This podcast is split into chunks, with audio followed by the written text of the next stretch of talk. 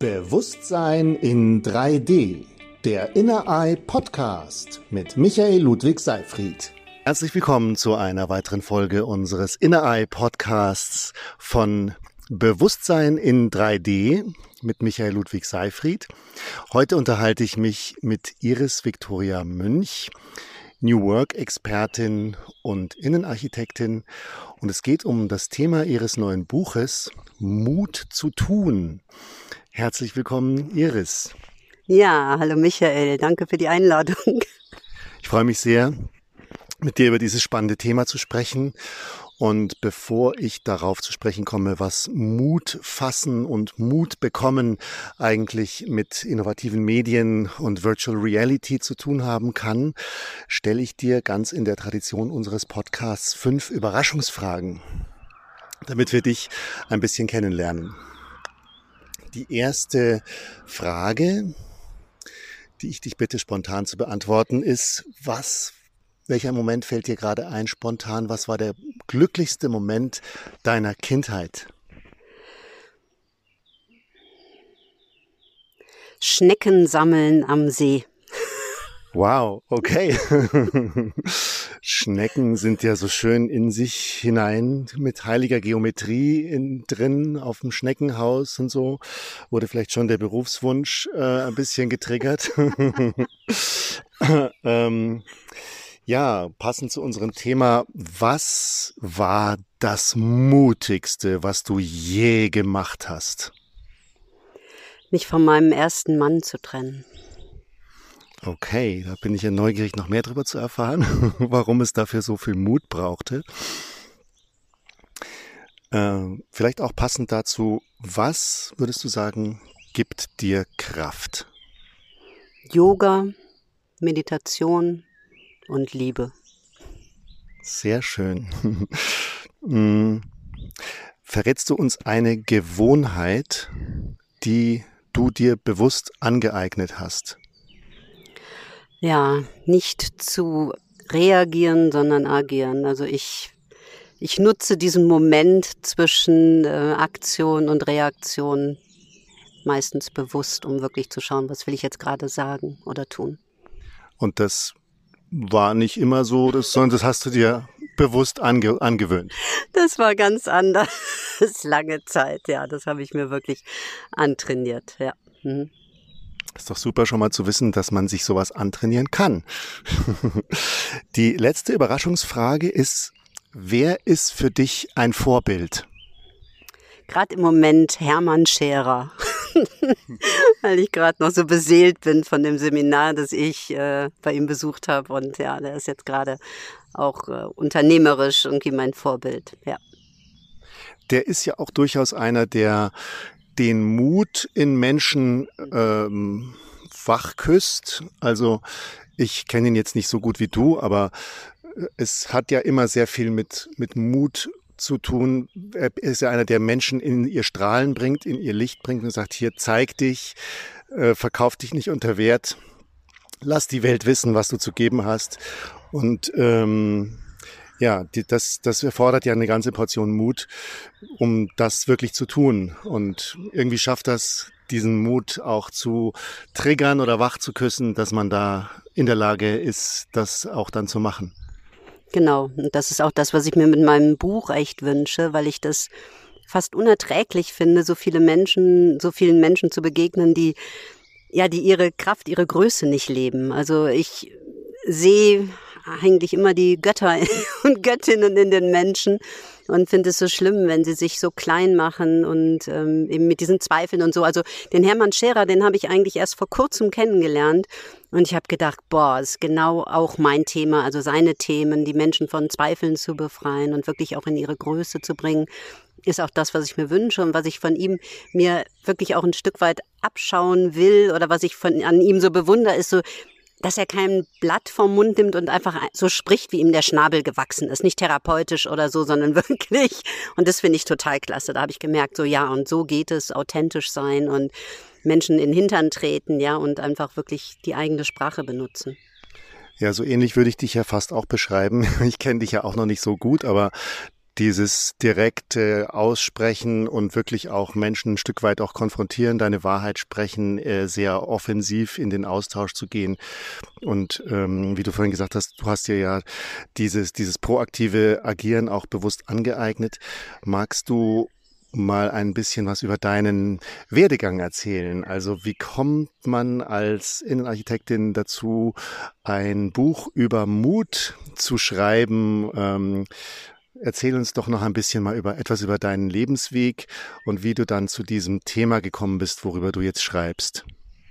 Ja, also es fängt an eigentlich damit, dass ich, ähm, ich habe eben drüber nachgedacht, so das hatte wie große Klappe nichts dahinter.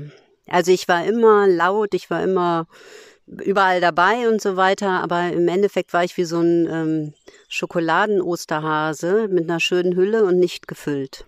Das ist ja ein tolles Bild. Schokoladen-Osterhase mit einer schönen Hülle nicht gefüllt. Ja gut, die Hülle kann ja auch schon mal ganz lecker sein. ja, das stimmt, aber der zerbricht auch ganz schnell. Ne? Also wenn du einmal, wenn der einmal ein bisschen zu äh, stark angepackt wird, dann ist der kaputt. Dann ist der komplett zerbrochen. Und das warst du auch mal an einem bestimmten Punkt deines Lebens? Ja, genau. Und das hat eben mit meinem Studium auch zu tun. Also ich habe ja Innenarchitektur studiert. Wie ich dahin gekommen bin, wäre noch mal ein eigenes Buch, ähm, eigenen Podcast. Ähm, ich habe Innenarchitektur studiert. Es hat mir totalen Spaß gemacht. Also ich war wirklich richtig angekommen und habe gemerkt, ja, das ist genau das, was ich tun will und ähm, habe auch noch, während ich mein erstes Kind bekommen habe, studiert und so. Es war total klasse. Und ähm, genau, ich war dann mit meinem ersten Mann verheiratet und hab äh, nach dem Studium hat er mich, nee, so will ich das nicht sagen, ich habe mich total drängen lassen, sofort einen Job anzunehmen, weil ja, du musst doch und jetzt hast du lang studiert und wir brauchen Geld und, und, und. Und dann habe ich mich wirklich drängen lassen, einen Job anzunehmen, wo ich sofort wusste, dieser Job ist nichts für mich. Also ganz, ganz fürchterlich. Und ich habe es gemacht. Und ähm, habe nicht den Mut gehabt, Nein zu sagen und für mich einzustehen und für meine Wahrheit einzustehen.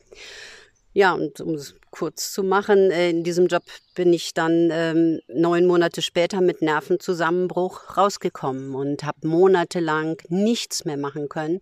Habe nur noch geweint, wenn ich irgendwie dran gedacht habe, da wieder hinzugehen oder überhaupt zu arbeiten. Und ja, im Endeffekt hat das dazu geführt, dass ich jahrzehntelang nicht mehr quasi im Außen als Innenarchitektin gearbeitet habe. Und jetzt ist ja auch ein wichtiges Thema für dich, New Work, überhaupt Arbeitsplatzgestaltung. Ihr beschäftigt euch ja mit Homeoffice-Konzepten in eurer neuen Firma, die ihr, du auch gerade aufbaust.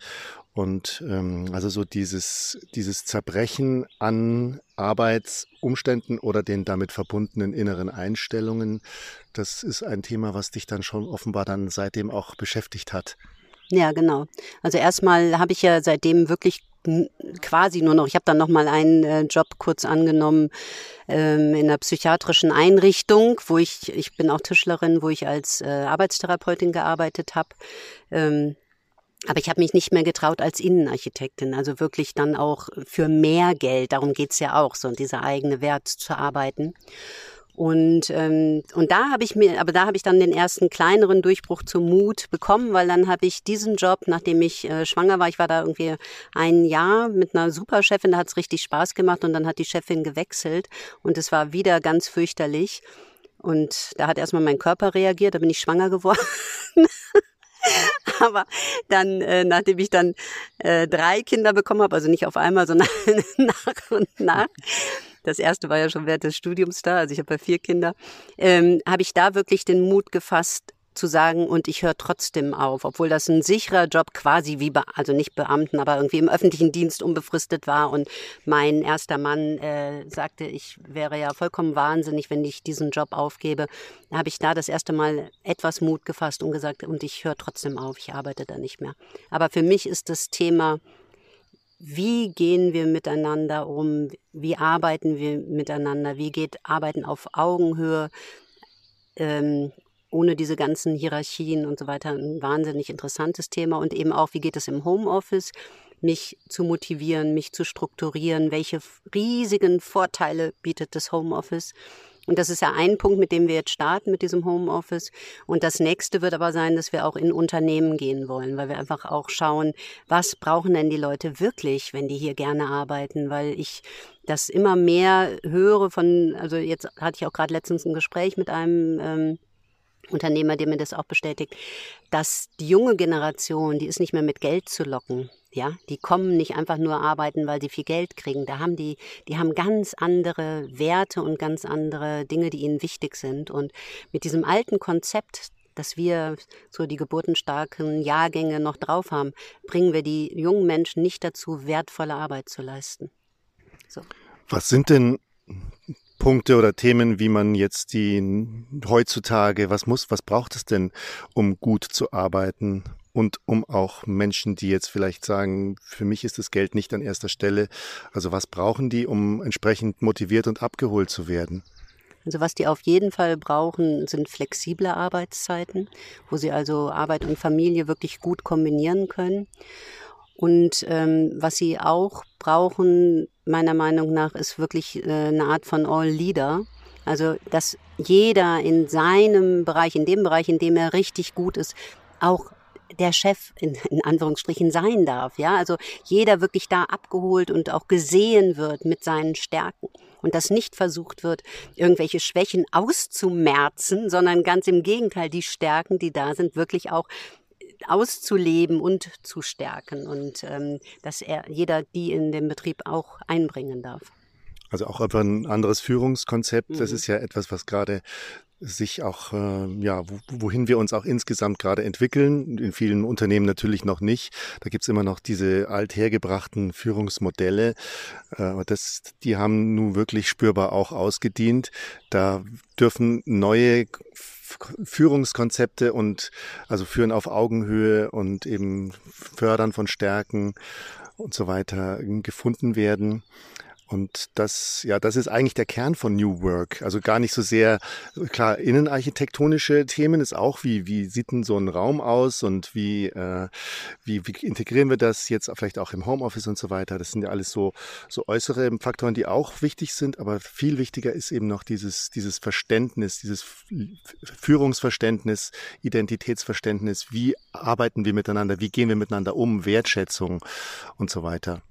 Ja, und äh, die Innenarchitektur gehört für mich auch ganz wesentlich dazu, weil ich, wenn ich einen Raum betrete, als Mensch sofort spüre, da muss ich mir keinen bewussten Gedanken darüber machen, ob ich da willkommen bin, ob ich da wertgeschätzt werde und, und ich spüre, ob ich mich wohlfühle oder nicht. Also deswegen, und wenn ich mir viele Büros anschaue, dann weiß ich nicht, ich sag das mal so krass, dann hat das mehr mit Sklavenarbeit zu tun, ja, da hat sich keiner Gedanken gemacht, was sind es für Materialien, also Menschen sind sinnliche Wesen ähm, der olfaktorische Sinn ist der wichtigste. Wie riecht es in den meisten Büros? Schrecklich, nach Kopierer oder ich weiß nicht was, ja.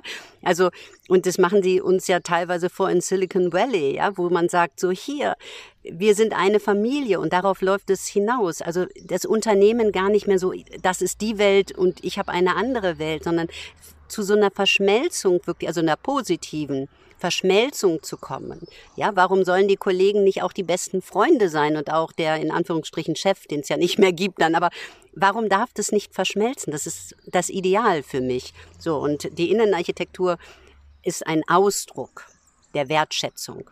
Sowohl, sowohl im Homeoffice als auch im Unternehmen. Ich greife gleich mal dieses Thema Raumgestaltung äh, wo bewegen wir uns auf, jetzt, um die Brücke zu schlagen, auch zu, zu dem, was wir machen, zu äh, Virtual Reality. Also ich sehe ja in dieser, in diesem erstmal Abtauchen in eine andere Welt, wo man ja Räume so gestalten kann, wie man gerade mal möchte. Also man hat so eine große kreative Freiheit zu experimentieren. Mit womit möchte ich mich umgeben? Wie soll meine Welt aussehen? Da kann man eben ja frei äh, experimentieren und Entwürfe machen und in denen sich auch schon bewegen, wie man dann in der wirklichen Wirklichkeit äh, wiederum sich wiederfinden möchte. du hast jetzt ein bisschen mal so einen kleinen Einblick bekommen, was wir da auch, also über die Möglichkeiten von Virtual Reality. Hast du Fantasien, in welcher Weise das für deine Themen nutzbar werden kann? Ja, das könnte wirklich ein Punkt sein, dass man Räume schon erfahren kann, nicht nur ähm, am Laptop oder so am Computer im Kleinen, sondern wirklich quasi eintaucht in diese Räume.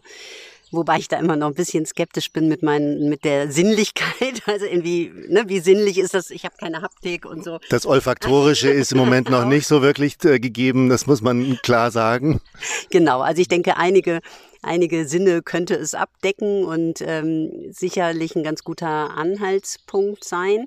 Ähm, wo ich das noch viel mehr sehe, also dein Thema ist dann wirklich ähm, mein Buch betreffend, also wirklich in diesen Mut reinzugehen und da einfach Dinge schon mal auszuprobieren, die ich mich im wahren Leben nicht traue. So, da kann ich mir vorstellen, könnte das wirklich richtig viel machen. Also wenn man jetzt so sich nicht traut, mit dem Chef zu sprechen oder so, ist es, glaube ich, sinnvoller, das mit einem Coach eins zu eins zu probieren. Aber wenn man sich zum Beispiel nicht traut, durch einen dunklen Wald zu gehen oder solche Dinge so. Also da kann ich mir vorstellen, dass das kann wirklich äh, total viel bringen, weil wenn man dann einmal das Gefühl hat, man hat es schon einmal geschafft, das, das ist ja schon wahnsinnig viel wert.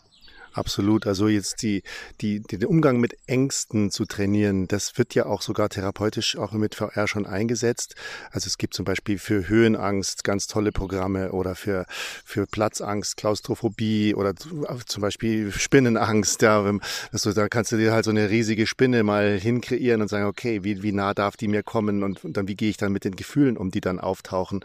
Und entsprechend aber auch, wie das Beispiel mit dem Chef, das haben, haben wir sogar ein Programm, dass man eben wenn ich da so in Konfrontation gehe. Ich stecke in einem künstlichen Avatar, mir kommt ein anderer Avatar entgegen, der ja erkennbar nicht real ist, aber ich werde trotzdem reingeschmissen in diese Situation. Wie gehe ich jetzt damit um, dass jetzt jemand zum Beispiel vollkommen narzisstisch äh, mich zusammenscheißt oder sehr unangenehm mit mir umgeht oder mich einfach challenged in der verschiedenen Welt. Das kann man super trainieren in dieser anderen Welt. Es hat dann so was Game-artiges, also wir spielen das so durch, aber es ist trotzdem schon sehr real. Und wenn man das da drin schafft, diese Ängste zu äh, konfrontieren, dann hat man schon mal einen richtigen, guten Grundstock geschaffen, um das dann in der Wirklichkeit wieder besser hm, durchzustehen.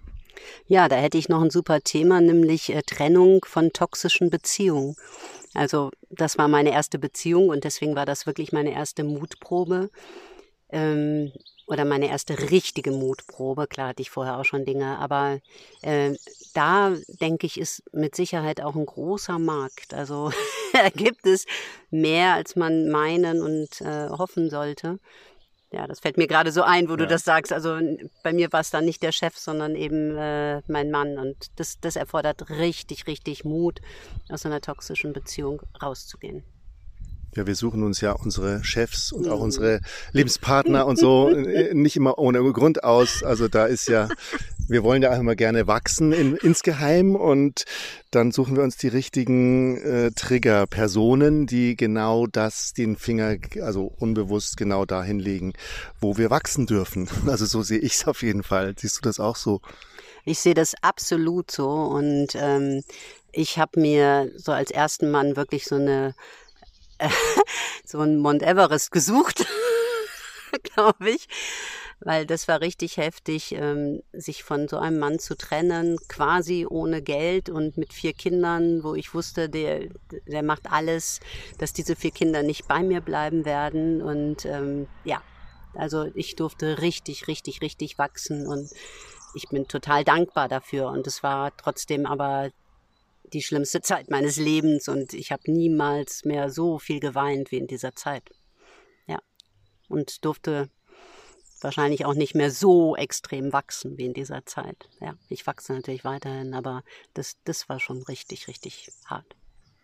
Ist das auch ein Thema deines Buches, also eben Mut zu tun? Weil da, da schwingt ja dann, wenn man über Mut redet, dann springt, schwingt, schwingt ja die Angst immer sofort auch mit.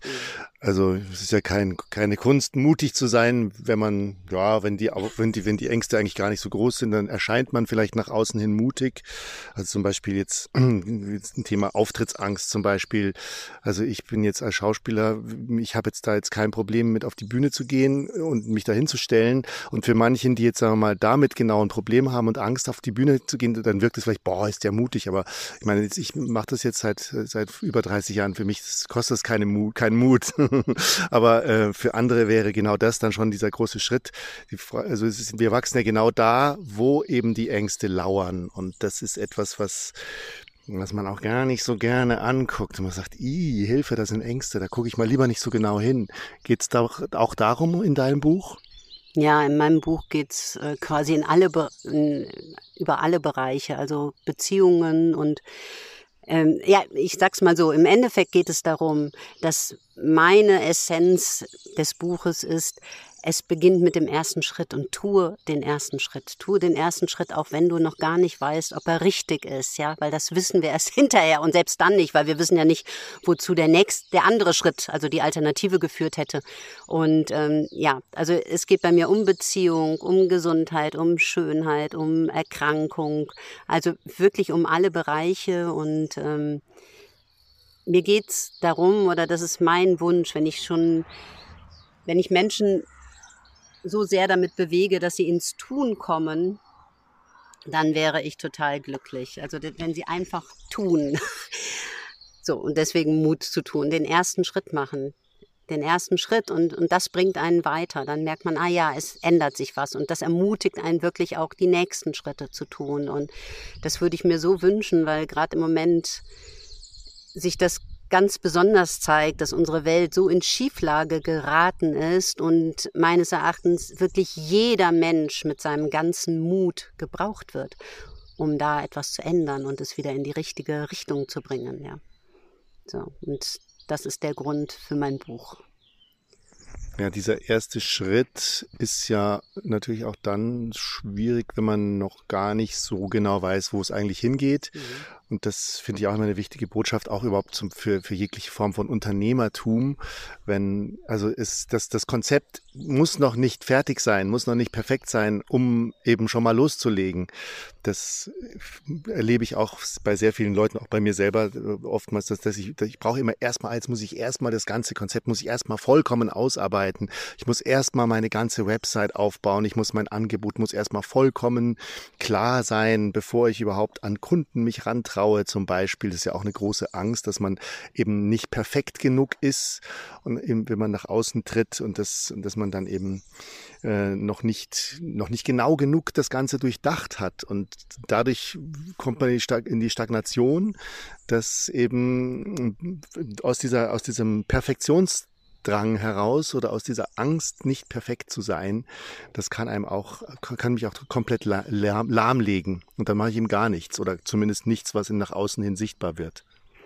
Ja, Perfektion war Gott sei Dank ähm, nie wirklich mein Thema. Also kann ich mit Unperfektsein ganz gut leben. Und trotzdem hatte ich dann andere Punkte, die mich äh, gehindert haben, etwas zu beginnen, also gerade unternehmerisch. Für mich war das eben so diese Erfahrung, die ich da gemacht habe mit dem Mobbing und ähm, so ein Zweifel dadurch und ähm, aber auch, und das habe ich gemerkt, so, ähm, dass ich meinen finanziellen Wert nicht wirklich er erkannt habe, ja.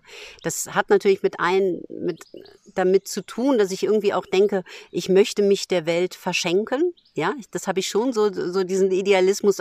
Also am liebsten würde ich mich schenken, also mit dem, was ich weiß, was ich kann und so. Ich, aber andererseits sehe ich ja, okay, äh, also wir sind da noch nicht, wie Charles Eisenstein das entwirft mit der Geschenkökonomie. Das wünsche ich mir total und arbeite auch darauf hin. Aber im Moment sind wir noch nicht da und wir brauchen Geld. Und das ist der Punkt, wo ich jetzt auch wieder Mut fassen darf und wieder mich reinschmeiße. Also jetzt wirklich äh, in die finanzielle Freiheit zu kommen, weil das ist das, was ich will. Ich will nicht mehr abhängig sein finanziell. Das war ich jetzt so lange und ähm, ja, das ist so der nächste Punkt, wo ich in meinen Mut gehen darf, wo ich in die Sichtbarkeit gehen darf. Deswegen hatte ich auch dieses Seminar beim Hermann Scherer besucht, ja also jetzt nicht nur meine Freunde und sonst was coachen, sondern jetzt wirklich auch rauszugehen richtig in die weite Welt und dann dazustehen, hier bei dem Podcast zu sprechen, Videos zu machen und ähm, am besten ins Fernsehen gehen und am aller, allerliebsten, das ist meine größte Angst, auf die große Bühne als Speakerin. Ja, da spielt natürlich dann auch eine schöne Angst mit hinein, nämlich die Angst vor Ablehnung oder vor mangelnder Akzeptanz. Das äh, hält ja viele auch schon davon ab, überhaupt den Telefonhörer in die Hand zu nehmen. Und natürlich erleben wir ja auch wirklich Ablehnung ständig. Also gerade wenn, wenn man jetzt äh, irgendwelche potenziellen Kunden anruft, sagt, hallo, ich habe was ganz Tolles zu geben, die sagen, äh, was willst denn du? Und lassen einen komplett erstmal auflaufen. Das erleben wir natürlich und da kommen wir mit, mit diesem Thema in Berührung des, des Gewolltseins oder Nicht-Gewolltseins und Angenommenseins und ge genug geliebt werdens oder nicht geliebt werdens und so weiter. Also da äh, kann ich auch von mir sagen, diese Angst, die habe ich absolut auch ähm, in, in mir. So dieses Thema, werde ich werde ich genommen, werde ich angenommen, werde ich gesehen, werde ich richtig verstanden, bin ich überhaupt äh, so werde ich richtig wahrgenommen. Das ist ein großes großes Feld für Ängste und da Mut zu entwickeln, zu sagen, okay, ich gehe da drüber, gehe durch diese Angst durch, auf die Gefahr hin, dass ich eben Ablehnung erfahre und es auch Leute gibt, die mich doof finden oder ich vielleicht sogar einen Shitstorm kriege, wenn ich mich öffentlich zeige und so weiter. Ähm, wie geht's dir damit? Ja, ähm, das ging mir lange Zeit total so. Also wirklich ganz, ganz viel diese Angst vor Ablehnung.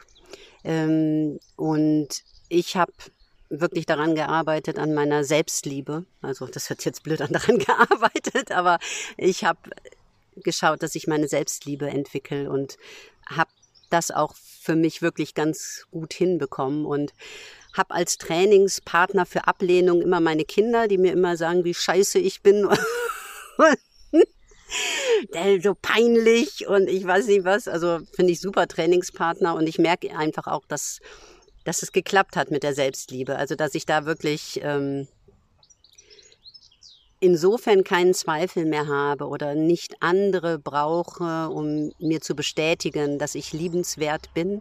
Und natürlich liebe ich es trotzdem, wenn andere mir das auch noch bestätigen. Ja, und also ich möchte jetzt nicht so tun, das ist mir egal. Natürlich ist es mir nicht egal, aber es zerschmettert mich nicht mehr, wenn mir einer da sagt, dass er, dass er mich nicht mag oder so. So und und ich weiß halt auch, dass ich äh, polarisiere. Also äh, es gibt genug Menschen, die mögen mich nicht ja, weil ich einfach den Mund aufmache, Sachen sage, die andere vielleicht auch gar nicht hören wollen und so. Und ja, klar, dann mögen sie mich nicht. so.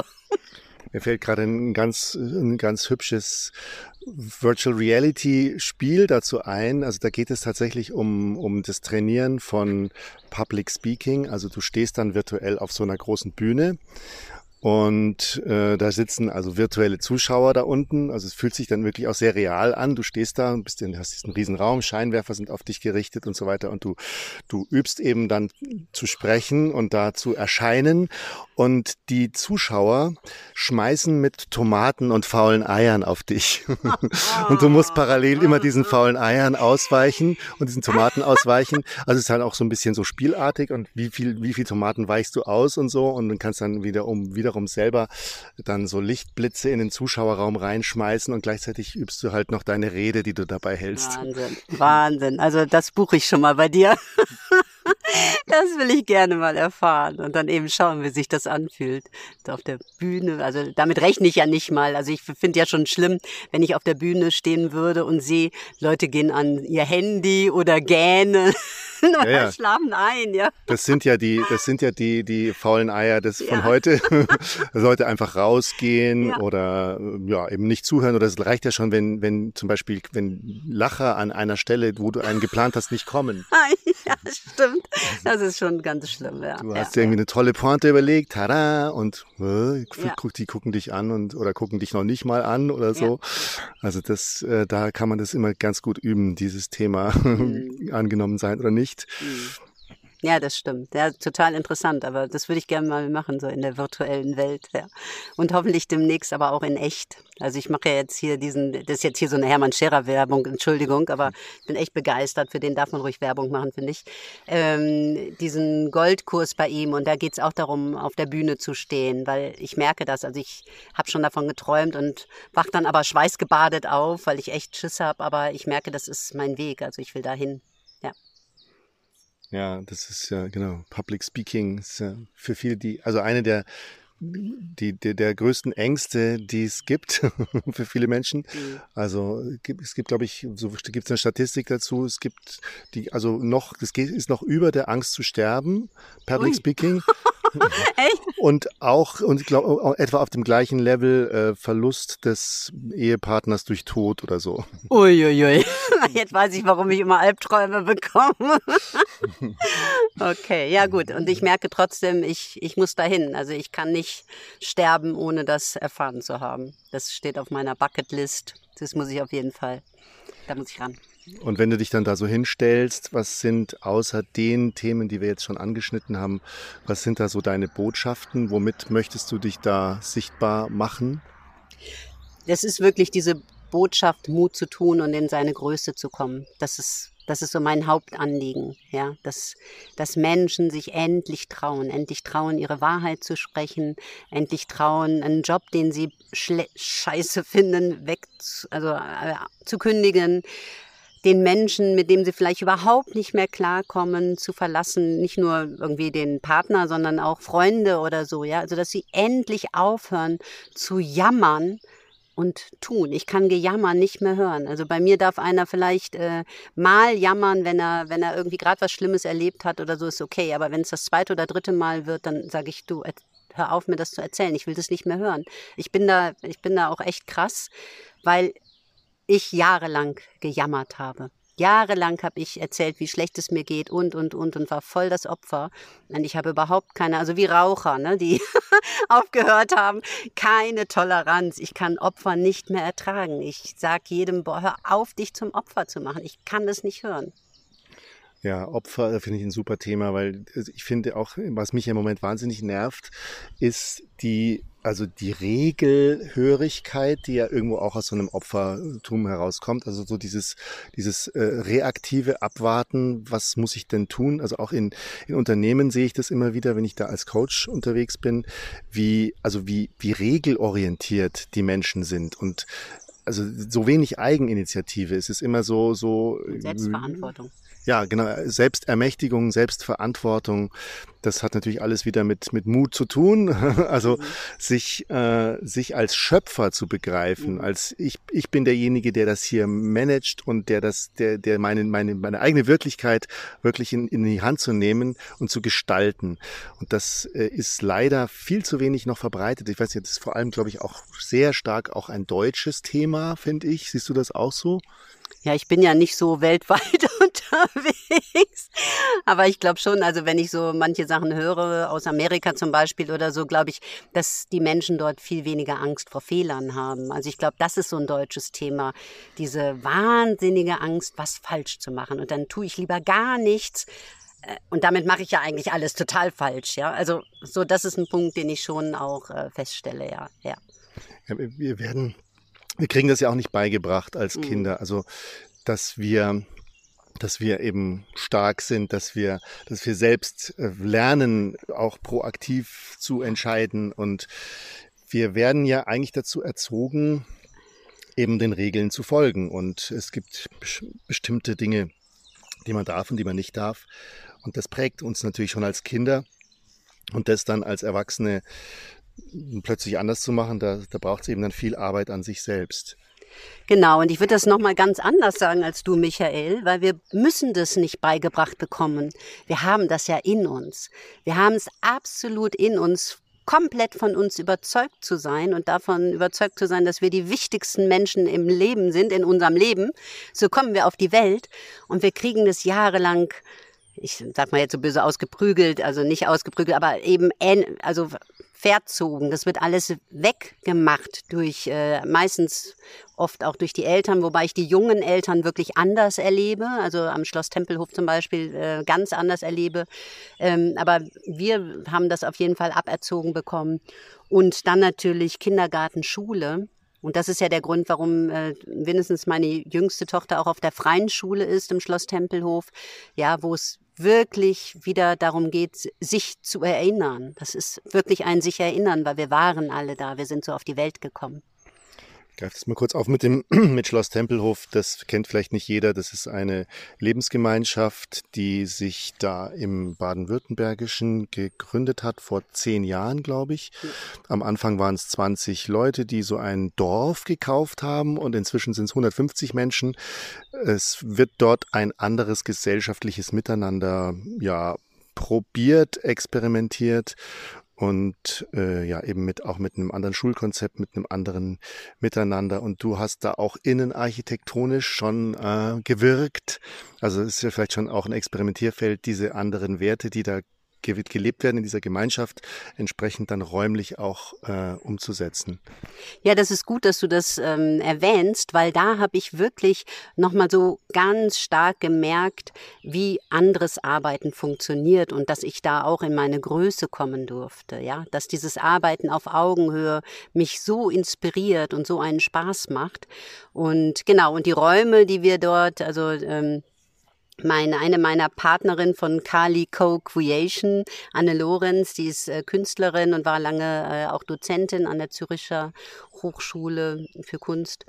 Die ähm, hat das mit mir gemeinsam entwickelt, das Konzept, und es sind einfach wahnsinnig sinnliche Räume entstanden. Ja, jeder Raum ist anders und es hat ganz viele, also mit schönen Materialien, mit Lehm, Lehmfarbe, Holz, also Eichenparkett und Eichenfensterbänken ähm, und so ganz schöne Leuchten, auch teilweise aus Kürbissen, getrockneten Kürbissen mit Blattgold innen drin und so. Also ganz, ganz schöne Details, hat einen riesigen Spaß gemacht, das ähm, ja, uns auszudenken und so prozesshaft zu entwickeln. Also es ist wirklich prozesshaft äh, entstanden, auch mit der Gemeinschaft gemeinsam. Also immer wieder gab es dann auch so ein Feedback und so und ja, das hat also auf mehreren Ebenen, also einmal gestalterisch einen Riesenspaß gemacht, dann eben mit dieser anderen Art der Arbeit da einfach wirklich richtig tief in Kontakt zu kommen mit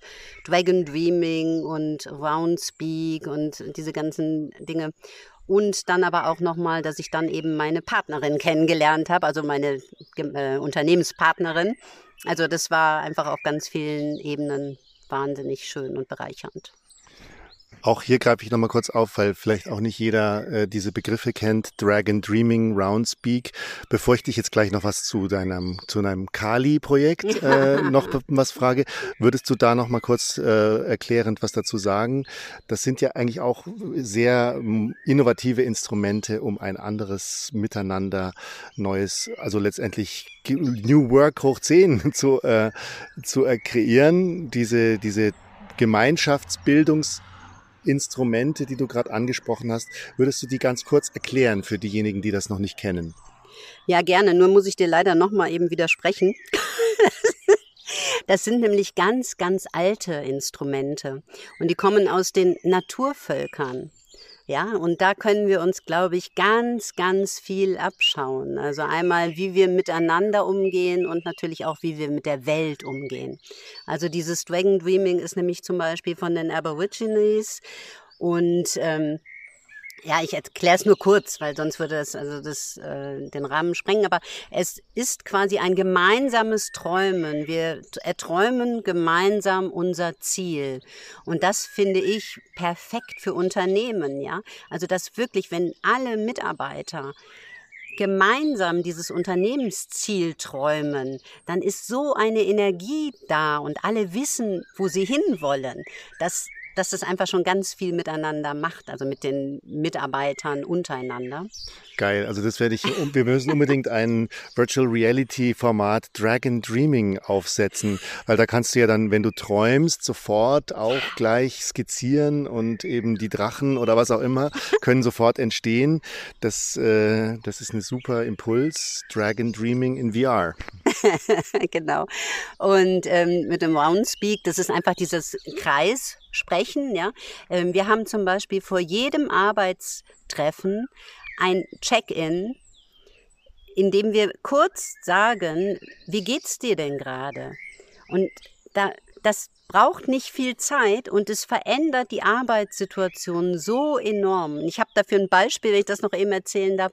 Ich bin an einem Tag zu dem Arbeitstreffen gekommen und war gerade noch so beseelt, weil mein ähm, zweiter Mann, der hatte dann doch gesagt, ah, wir sind dann doch wieder zusammen und sowas. Also eine lange Geschichte, aber dann war ich gerade so so voll erfüllt und war überhaupt nicht beim Arbeiten, sondern so in Wolke sieben, ja, so voller Liebe und glücklich und merkte so, boah, ich kann überhaupt nicht arbeiten und habe das dann gesagt. Habe dann gesagt, also ich habe mir gar keinen einzigen Gedanken gemacht über unser Projekt. Ich weiß auch gar nicht, wo wir gerade stehen, weil ich bin in Wolke 7 und total glücklich.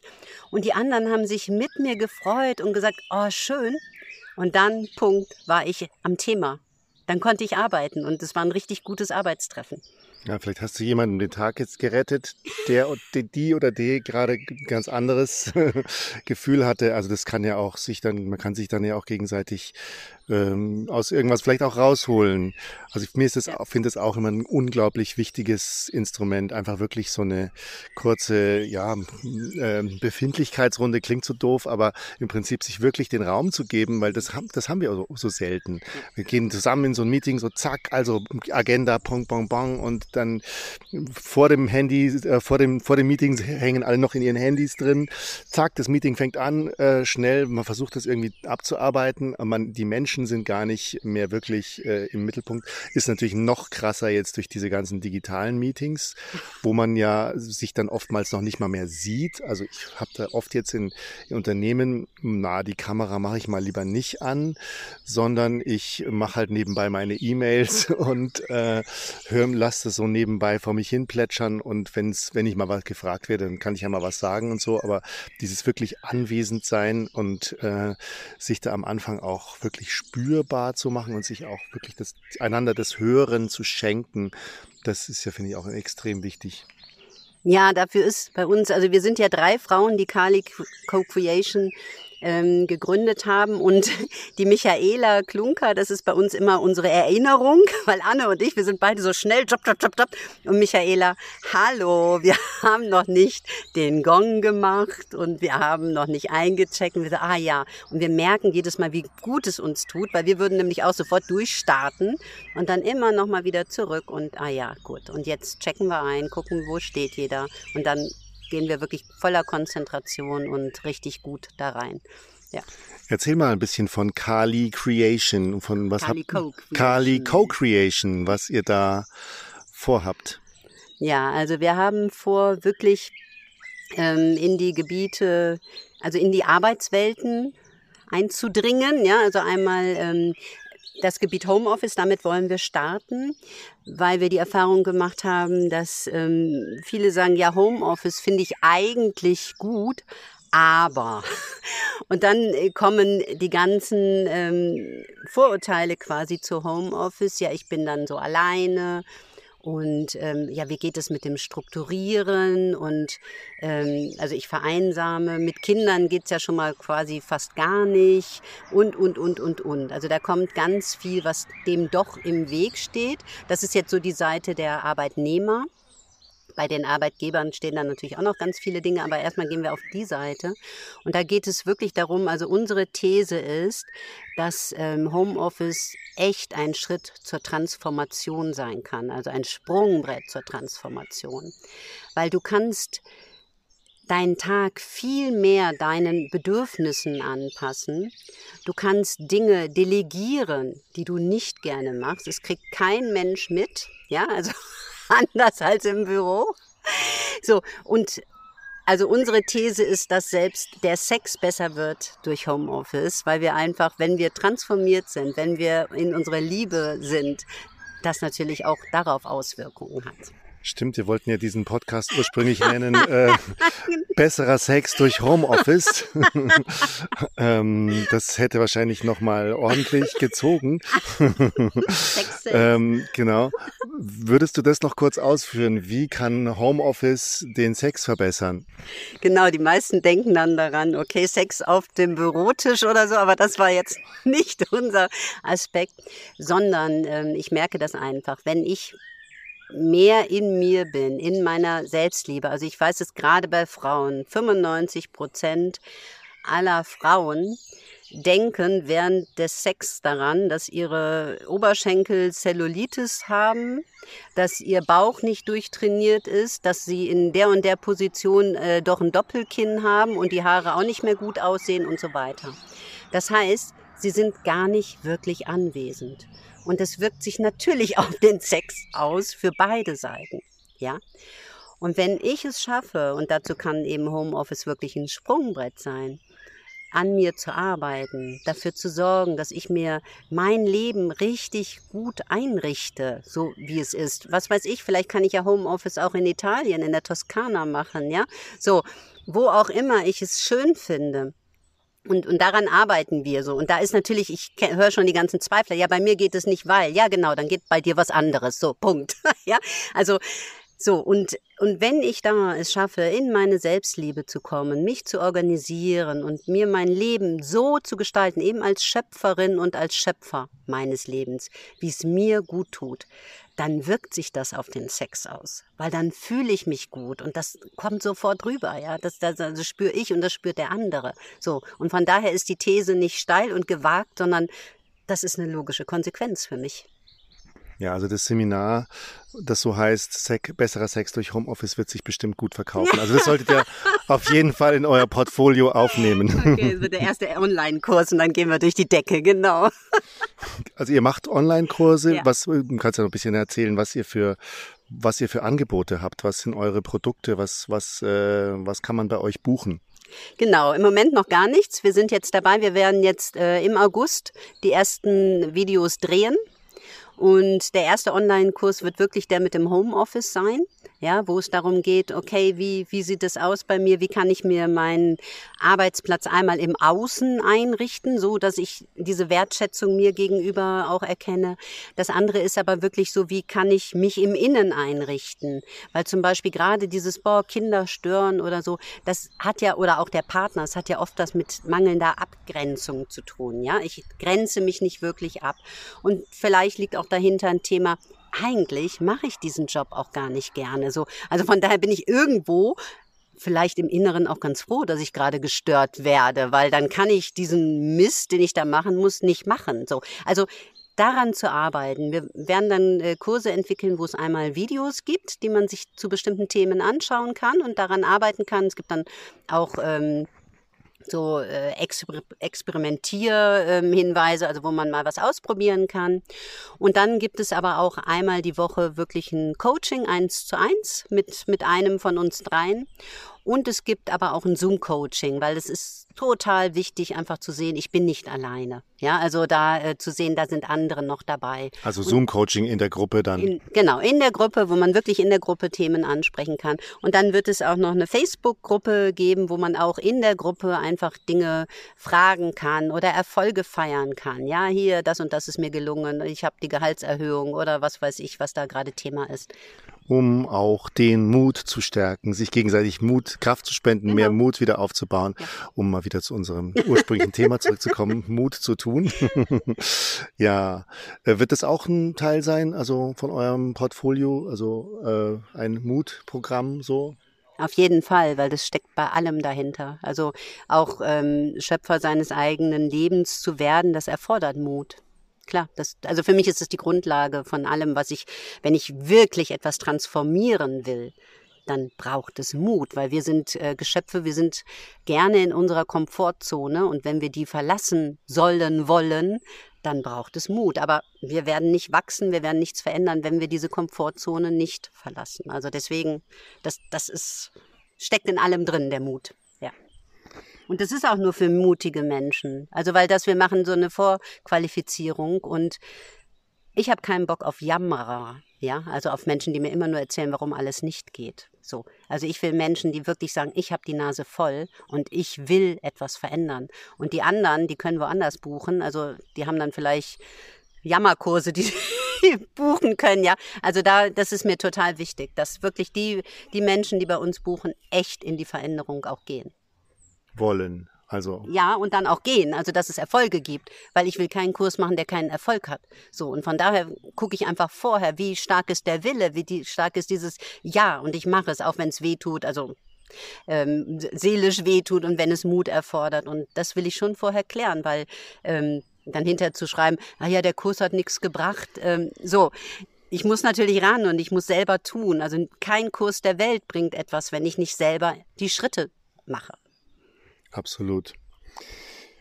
Ja, also ich habe so das Gefühl, wir haben schon jetzt sehr viele spannende Themen berührt und ähm, dieses Thema schon ganz gut äh, umkreist. Gibt's noch, gibt's noch was, was, was dir noch wichtig wäre zu sagen, was wir auf jeden Fall noch in dieser Podcast-Stunde unterbringen sollten?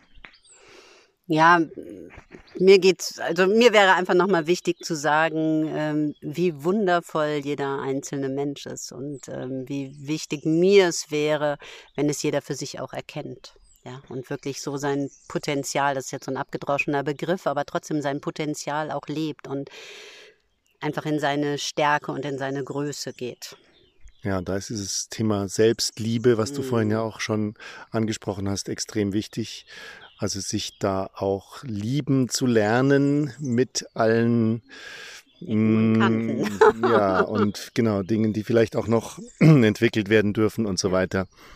Ja, genau, weil das ist, niemand ist perfekt und das müssen wir auch gar nicht sein. Also was mir total wichtig ist, ist authentisch zu sein und nicht perfekt zu sein. Also ich kenne auch meine Fehler und wahrscheinlich kenne ich noch nicht alle. Die werde ich immer mehr genannt bekommen. Aber ähm, ja, wir, wir müssen überhaupt nicht perfekt sein. Wir müssen einfach nur authentisch sein und unser Leben leben. Dann kriegen wir auch Kraft und Stärke und ja und den ersten Schritt machen. Und dafür mhm. brauchen wir Mut. Mhm. Und ja, ich denke, dass, dass ihr da auf einem guten Weg seid, diese, diesen Impuls auch zu entzünden, diesen, diesen Mut in Menschen zu entzünden. Und ich freue mich, wenn wir da vielleicht auch die ein oder andere ähm, gemeinsame äh, Möglichkeit finden, wie wir diesen Mutansatz in die VR hineinbringen und Menschen in ihre Kraft bringen, dass sie ihr Bestes selbst werden und sich da entsprechend verwirklichen.